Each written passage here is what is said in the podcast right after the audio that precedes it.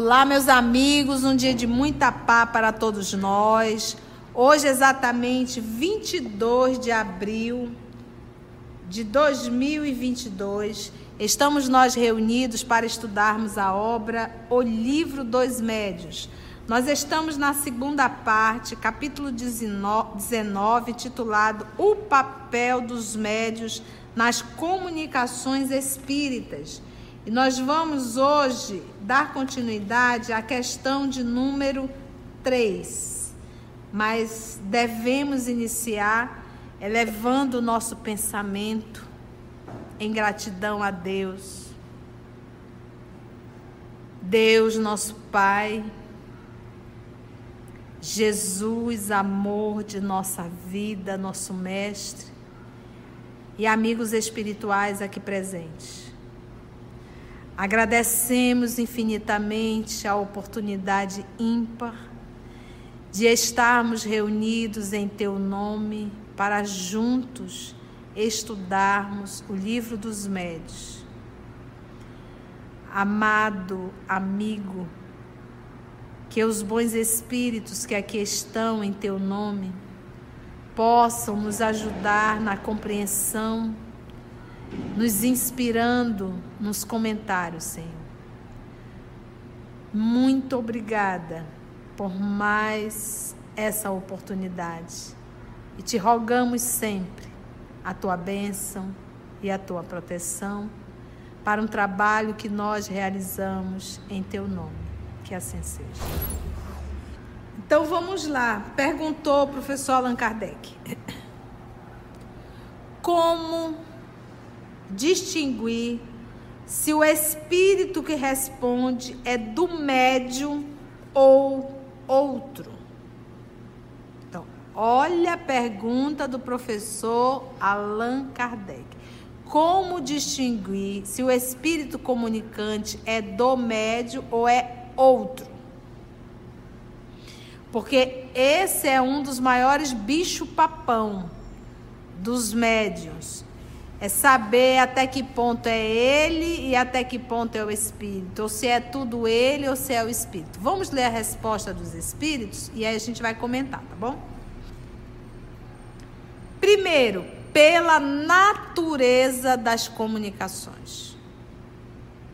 Ou seja, vê, observa o arcabouço da comunicação.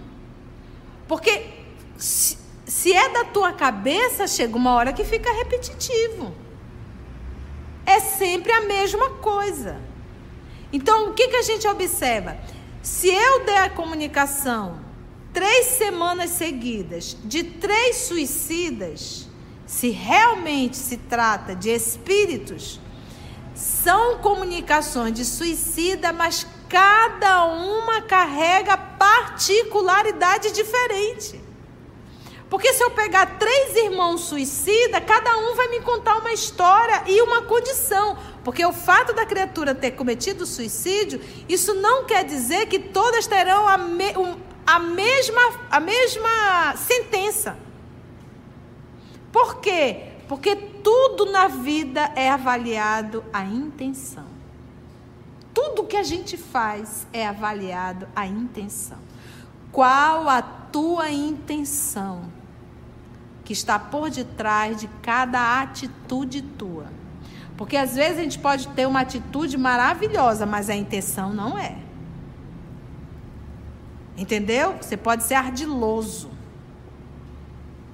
Pode haver um interesse, apesar da atitude ser boa. Então, o papai, ele sempre vai avaliar a atitude. E o que, que é isso quando ele diz a atitude? Porque a atitude, a, a intenção é a tua essência. E se a tua essência for má, você não tem como gozar da plenitude de um espírito nobre. Você vai continuar no sofrimento. Então, quando você fala de intenção, você está falando da essência do espírito. Então, estamos juntos? Então, é sempre avaliado. Então, se são três suicidas, cada um vai trazer uma particularidade. Então, a primeira coisa a natureza da comunicação. Quem vai avaliar isso? O primeiro bom senso é o médium. o médio ele tem que avaliar as comunicações que estão vindo por ele. Segundo ponto, o dirigente do grupo. O dirigente do grupo. Para isso, o dirigente tem que estudar, tem que conhecer o grupo, conhecer bem os médicos. Conhecer não é saber o nome e onde mora, não. É conhecer mesmo. Conhecer um pouco da história. Para poder identificar, prestar bastante atenção, fazer anotações. Para que ele possa identificar. Entendeu, gente? Então, primeiro ponto, pela natureza das comunicações. Então, você está cinco anos como médio. Dali, cada reunião, uma, duas comunicação. Vamos avaliar isso, vamos ver a natureza, que tipo, qual a origem, qual o arcabouço, o que que tá, qual é a história. Quando é do próprio médio, e aqui do próprio médio, uma discussão que eu posso diferenciar se é do espírito do médio ou se é do espírito comunicante, pela natureza. Mas a semana passada, o nosso estudo da semana passada, semana anterior, nosso estudo anterior, nós estudamos muito bem o que é animismo. Lembra? Foi aqui que nós estudamos, foi? Foi. Mistificação que são coisas totalmente opostas. E o que é do próprio médio, que aí nós poderíamos chamar também de animismo. Do próprio médio é o que? Lembranças de vidas passadas, é um fenômeno. Mas a gente não pode confundir com a mistificação. E tem um outro ponto, que é quando o médio idealiza, ele cria, ele fantasia, ou seja, ele se autossugestiona. Então, quem tem capacidade é realmente o médium, se ele for autêntico e sincero. Por isso que faculdade mediúnica, trabalho mediúnico, exige de nós estudo constante. Em verdade, o espírita, ele tem que estudar constantemente constantemente. Eu ainda escuto. Ah, eu já não quero mais estudar, eu quero só trabalhar. E eu dou só um sorriso. Porque a pessoa acha assim que é o máximo. Quando a dor bater na porta dela, ela não terá subsídios para entender e passar por essa dor com equilíbrio. Porque estudo é trabalho íntimo. E é o principal trabalho. Porque o trabalho íntimo, a renovação íntima, ela me dá força para fazer caridade moral, que é a mais difícil e a mais meritória.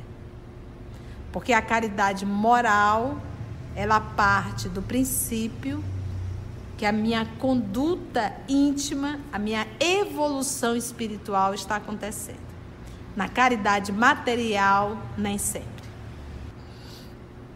Então, primeiro, pela natureza das comunicações.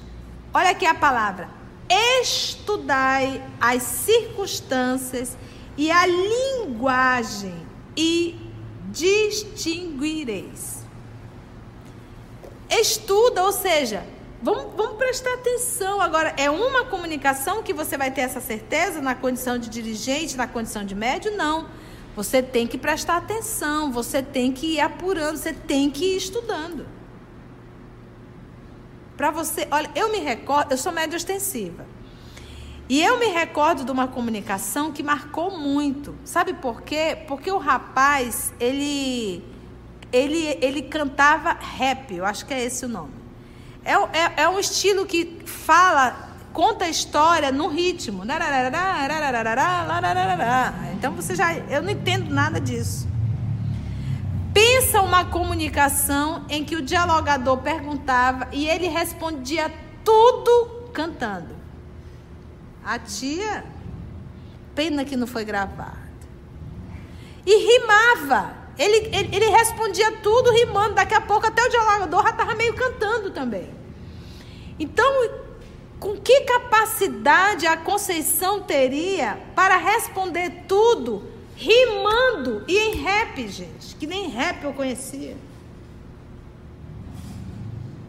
Então, são, são esses detalhes, são esses tipos de situação que você vai prestando atenção e que fica mais do que claro que se trata de uma comunicação espiritual. Eu tive uma outra experiência, uma amiga do grupo falou assim na minha lata que ela não acreditava nas nossas nas minhas comunicações. Ela achava que era tudo e ela usou o termo equivocado, animismo, que hoje a gente sabe que não é essa palavra. Ela poderia dizer, tu estás mistificando, tu estás mentindo, ou ela poderia dizer, tu estás aí idealizando, tu estás aí criando, tu está com a mente superexcitada. E nós silenciamos, eu vou discutir. Na semana seguinte, a espiritualidade mandou um recado para ela. A mãe dela se comunicou através do nosso internet. E eu não sabia que era a mãe dela.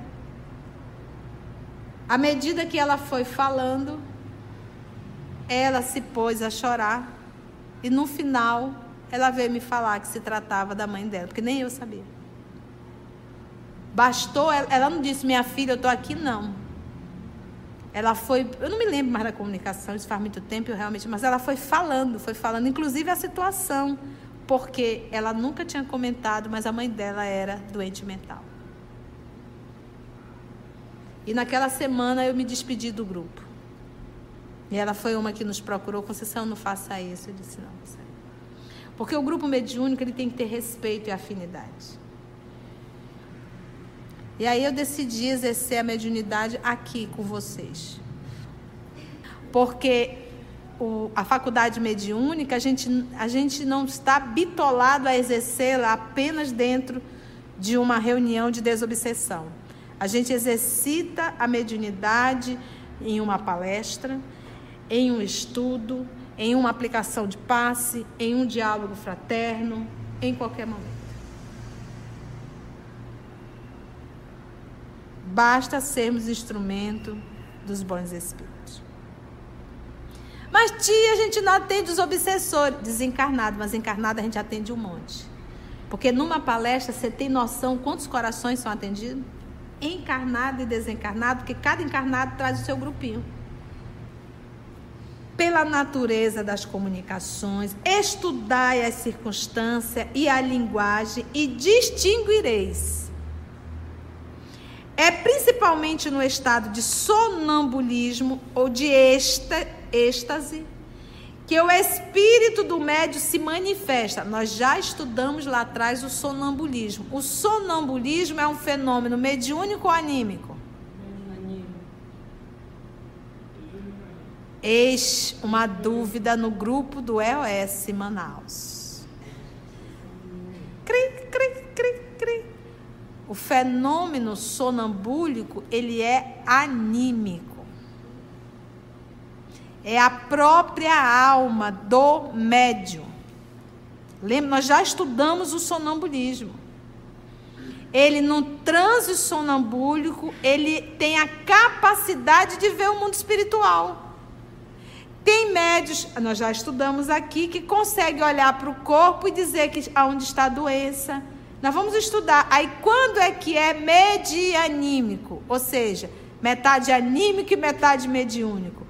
Ele via a doença, mas era ele que medicava? Não. Ele chamava quem? O médico, o médico doutor, como ele dizia lá, né? Tem um médico aqui ao lado e ele está me dizendo para tomar isso, isso, isso, isso, isso. Então aí a gente vê um trabalho anímico, porque é ele que vê, em transe sonambúlico, mas mediúnico também, porque ele transmite a medicação, na né, orientação médica para o paciente. Oi, filha.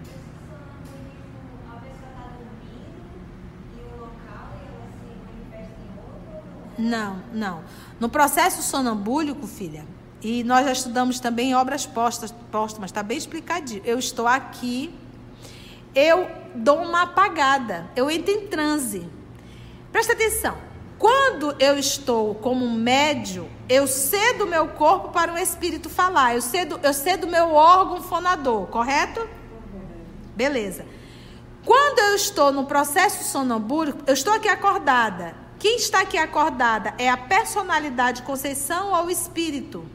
Personalidade. A personalidade. Então eu aqui acordada, lúcida, eu falo como a Conceição. Eu me limito ao que eu aprendi nessa encarnação. OK? Em um transe sonambúlico, eu deixo a personalidade e aciono o espírito que eu sou. Então, de repente, vamos dizer que nessa encarnação eu seja uma analfabeta, mas eu, no transe sonambúlico, eu aciono o meu espírito e, de repente, eu já não sou uma analfabeta, porque eu já vivi talvez uma experiência outrora que eu tive um doutorado ou seja uma excelente filósofa, entendeu? Então, esse é o transe. Como é que é feito esse transe? Pode ser um transe em que eu me concentro e faço um transe natural, ou pode ser um transe provocado, que Kardec na época fazia muito, lembra? Fazia o transe provocado, que era o magnetismo. Né? Pode dizer, pode se magnetizar alguém? Pode. Né? Então, pode sim. Naquela época se fazia muito. Então, esse é o fenômeno que sonambúlico. De repente, você, em personalidade acordada, você não não consegue ver espírito, não consegue nada. Mas no transe sonambúlico, e você, você espírito fala, mas o teu corpo se torna um mero instrumento. É interessante. Entendeu? É como se você tivesse, tu jura que a pessoa tá, parece um espírito, um segundo, mas não, é o seu e é autêntico. Que isso não é mistificação, isso é um fenômeno que anímico. O que que é? É a própria alma se comunicando, a própria alma do médico acessando todos os arquivos, Carlinha. Entendeu, Narumi? Entendeu, filha? Não é aquele sonambulismo que a pessoa dorme em casa não e sai batendo nas coisas, né? Não tem aquele sonambulismo doméstico? Não, não, não é esse daí não que ele está falando. Continua aqui. Observação. É principalmente no estado de sonambulismo ou de êxtase que o espírito do médio se manifesta, porque então se encontra mais o que? Livre, você está em êxtase. E livre é o quê? Os laços se afrouxam. E você dá liberdade ao espírito. Porque quando eu estou na caixinha chamada corpo físico, aqui eu não lembro de quem eu sou. Eu não lembro os meus potenciais. Está ali tudo guardadinho. Mas na condição de espírito, quando eu entro nesse êxtase, quando eu entro nesse transe, aí sim eu tenho pode até pode vir a se manifestar. Porque o que, que acontece? No, no, na reunião mediúnica, tem aquele ambiente silencioso, calmo, tranquilo, e que você entra ali em concentração. E nesse processo você pode, como ele usa o termo aqui, é principalmente no estado do sonambulismo ou de êxtase que o espírito do médium se manifesta. Então pode acontecer. Tia, se acontecer, o dialogador tem que conversar. Não tem o que fazer. Porque é o espírito do médio. Esse é o fenômeno anímico. Não é mistificação. E não é invenção. O médico fica viajando na maionese. É que ele vai usar o termo aqui. É... Não me esqueci agora, mas ele usa um termo bem legal. Mas na frente a gente vai se deparar. É aqui mesmo. É como se fosse uma autossugestão. No estado normal, acordado, lúcido, é mais difícil. Aliás, então, olha só, presta atenção. Todo médio psicofônico entra em êxtase? Não. Não. Tanto que a maioria dos médios psicofônicos hoje, eles são o quê? Conscientes. Então, o médio consciente, o médio ali acordado, lúcido, que ele não entra nesse êxtase, é muito. Não tem como ele acessar o próprio espírito, entendeu? Não tem como ele acessar o seu inconsciente. Não tem como ele acessar a, a sua condição de espírito, entendeu agora? Entendeu o que eu estou falando? Está difícil? O médio consciente que está aqui, ele está no certo, ele está ali no trânsito, mas ele está aqui, ele está ele tá dando conta de tudo que está acontecendo, ele não está em êxtase. Então, esse médium aqui, se não for um espírito, ele está fazendo o quê? Se autossugestionando. Está viajando, mas espírito não tem. E também não é um fenômeno anímico, porque ele não está em estado de êxtase. Porque o que, que nós acabamos de ler aqui? É principalmente no estado de sonambulismo ou de êxtase que o espírito do médio se manifesta. O espírito do médio. Porque então se encontra mais livre o espírito. No estado normal é mais difícil. Aliás, há respostas que não se podem atribuir a eles de modo algum, aos médios. Não tem como atribuir.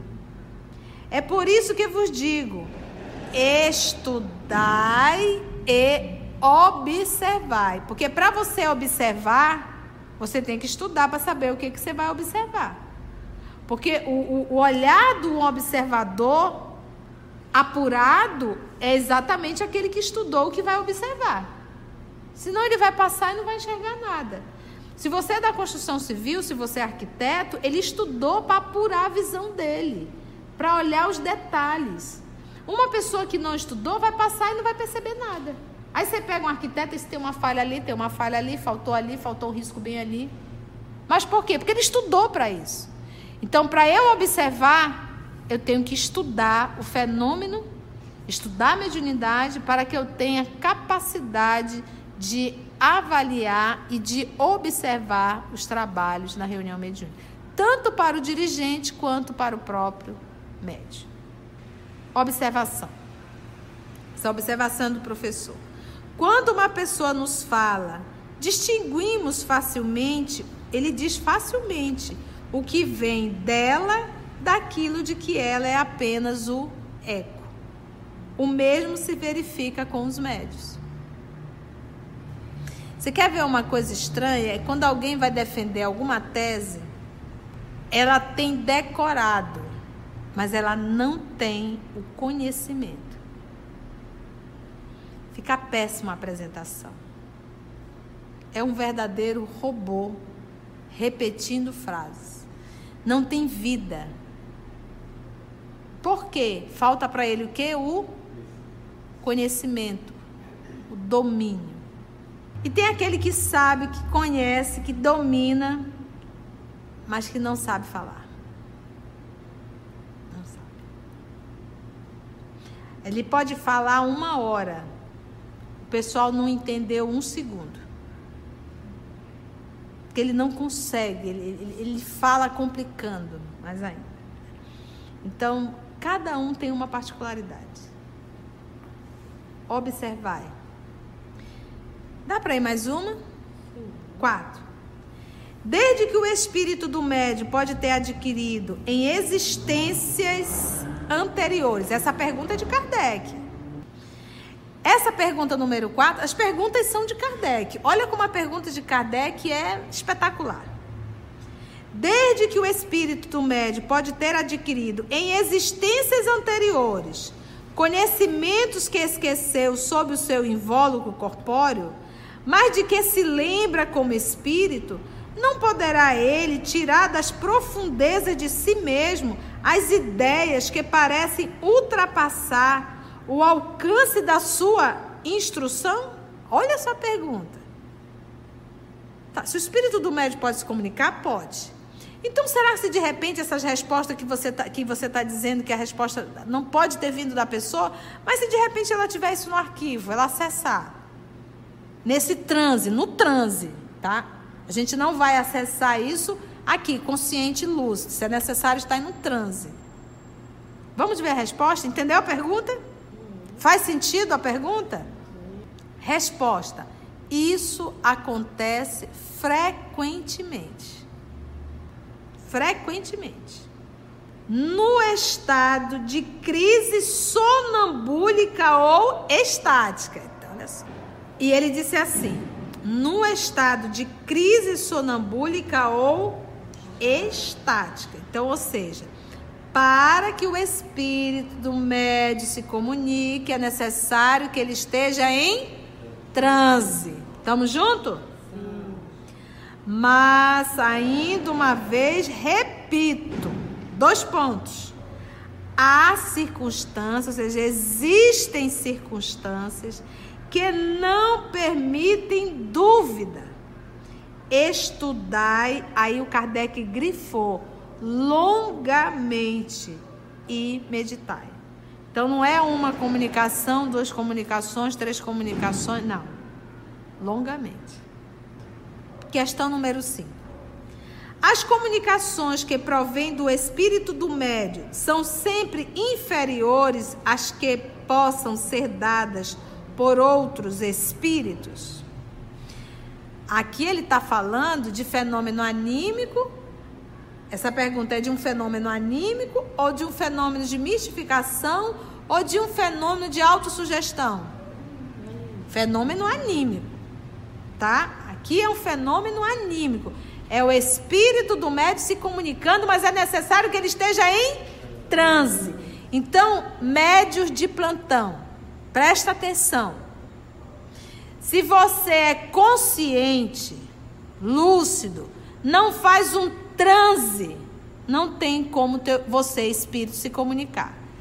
Ou você está mistificando, ou você está se autossugestionando, ou simplesmente tem um espírito se comunicando através da intuição. E aí o que fazer? Exercício, silenciar a mente para não interferir na comunicação. Como que a gente consegue isso, titia? Exercitando. Quanto tempo você começa a ficar afinada depois de uns 10 anos de prática mediúnica? Antes disso, é treino. Se você for fazer um diálogo fraterno, presta atenção. Se você é daquele que a pessoa está falando e você já, já está pensando no que você vai falar para ela, você é um péssimo médium. Porque você não tem capacidade de silenciar para ouvir. E um dos exercícios da mediunidade é silêncio para ouvir. O que, que isso tem a ver com a mediunidade? Você vai ter que aprender a fazer silêncio para sentir o espírito comunicante. E a gente só consegue fechar a matraca psíquica com exercício. O dia que nós entendermos que mente silenciosa é um antídoto contra influências espirituais. Por quê? Você consegue identificar exatamente o momento que tu estás sendo uma marionete na mão de determinados espíritos. Você identifica na hora. Mas se você faz muito barulho psíquico, com barulho ninguém entende quem é que está falando. Entendeu? Você, tá, você aprendeu a fazer silêncio mental, oração, uma coisa de cada vez. Você está ali lavando a louça, você lava cantando. Está limpando o chão, limpa cantando. Está estudando, estuda. Isso é silêncio mental. Silêncio mental não é ficar sem pensar nada. Silêncio mental é pensar uma coisa de cada vez. E se eu estou fazendo um diálogo, eu estou fazendo uma coisa, ouvindo. Ouvindo. Ouvindo. Prestando bem atenção. Entrando no psiquismo do outro. Entrando no pensamento. Você entra no outro, mas para isso você tem que fazer silêncio. Como a comunicação com o espírito. Você faz silêncio e você entra no psiquismo dele. Naquele momento você se torna um psiquismo só. Entendeu? Então ficou claro, médios de plantão? Você entra no transe sonambúlico, você entra em êxtase. Não, tia. Então descarta animismo. Para que haja o animismo, ou seja, a comunicação do teu espírito, é necessário que tu esteja em transe profundo. Porque é necessário, para que o Espírito se comunique, é necessário que ele tenha liberdade para isso. Estamos juntos? Se eu ouvir alguém do EOS dizendo assim, eu acho que é animismo, a titia vai. O que, que eu faço? Dá uma chibatada? Puxa a orelha, chibatada, né? Faça aquele olhão e diga: onde você aprendeu isso, menina? Menina, é para acabar, né? Isso não nos cabe mais. Como diz lá moça, isso não nos pertence mais. Ok? Foi bom. A resposta eu vou ler no próximo. Cenas do próximo capítulo. É, tá vendo? Esse capítulo daqui é um dos meus preferidos. Porque como é que a criatura vai se avorar trabalho mediúnico sem ter estudado isso aqui no ticadinho do jaraqui? Bem ticadinho assim. Se você não sabe o que é jaraqui, vai no Google. Digita o que é o jaraqui que a tia Conceição fala. E você vai ver um peixe espetacular. E ele tem muita espinha, então tem que ticar bem ticadinho. O que, que é ticadinho? Vai no dicionário. Vai no dicionário. Mas é um corte que você faz no peixe bem próximo, assim, milímetros. Um milímetro, bem pertinho um do outro. Ele fica lindo, com baião de dois, arroz e feijão e um, uma farofinha, né, Mise? E um limãozinho, aí é para acabar. Assim, concluindo o nosso estudo de hoje e agradecendo o nosso Mestre Jesus por mais este momento de aprendizado, vamos orar? Agradecemos assim a Deus, nosso Pai, a Jesus, o amor de nossa vida, nosso Mestre por excelência, e aos amigos espirituais aqui presentes. Graça te damos, Senhor.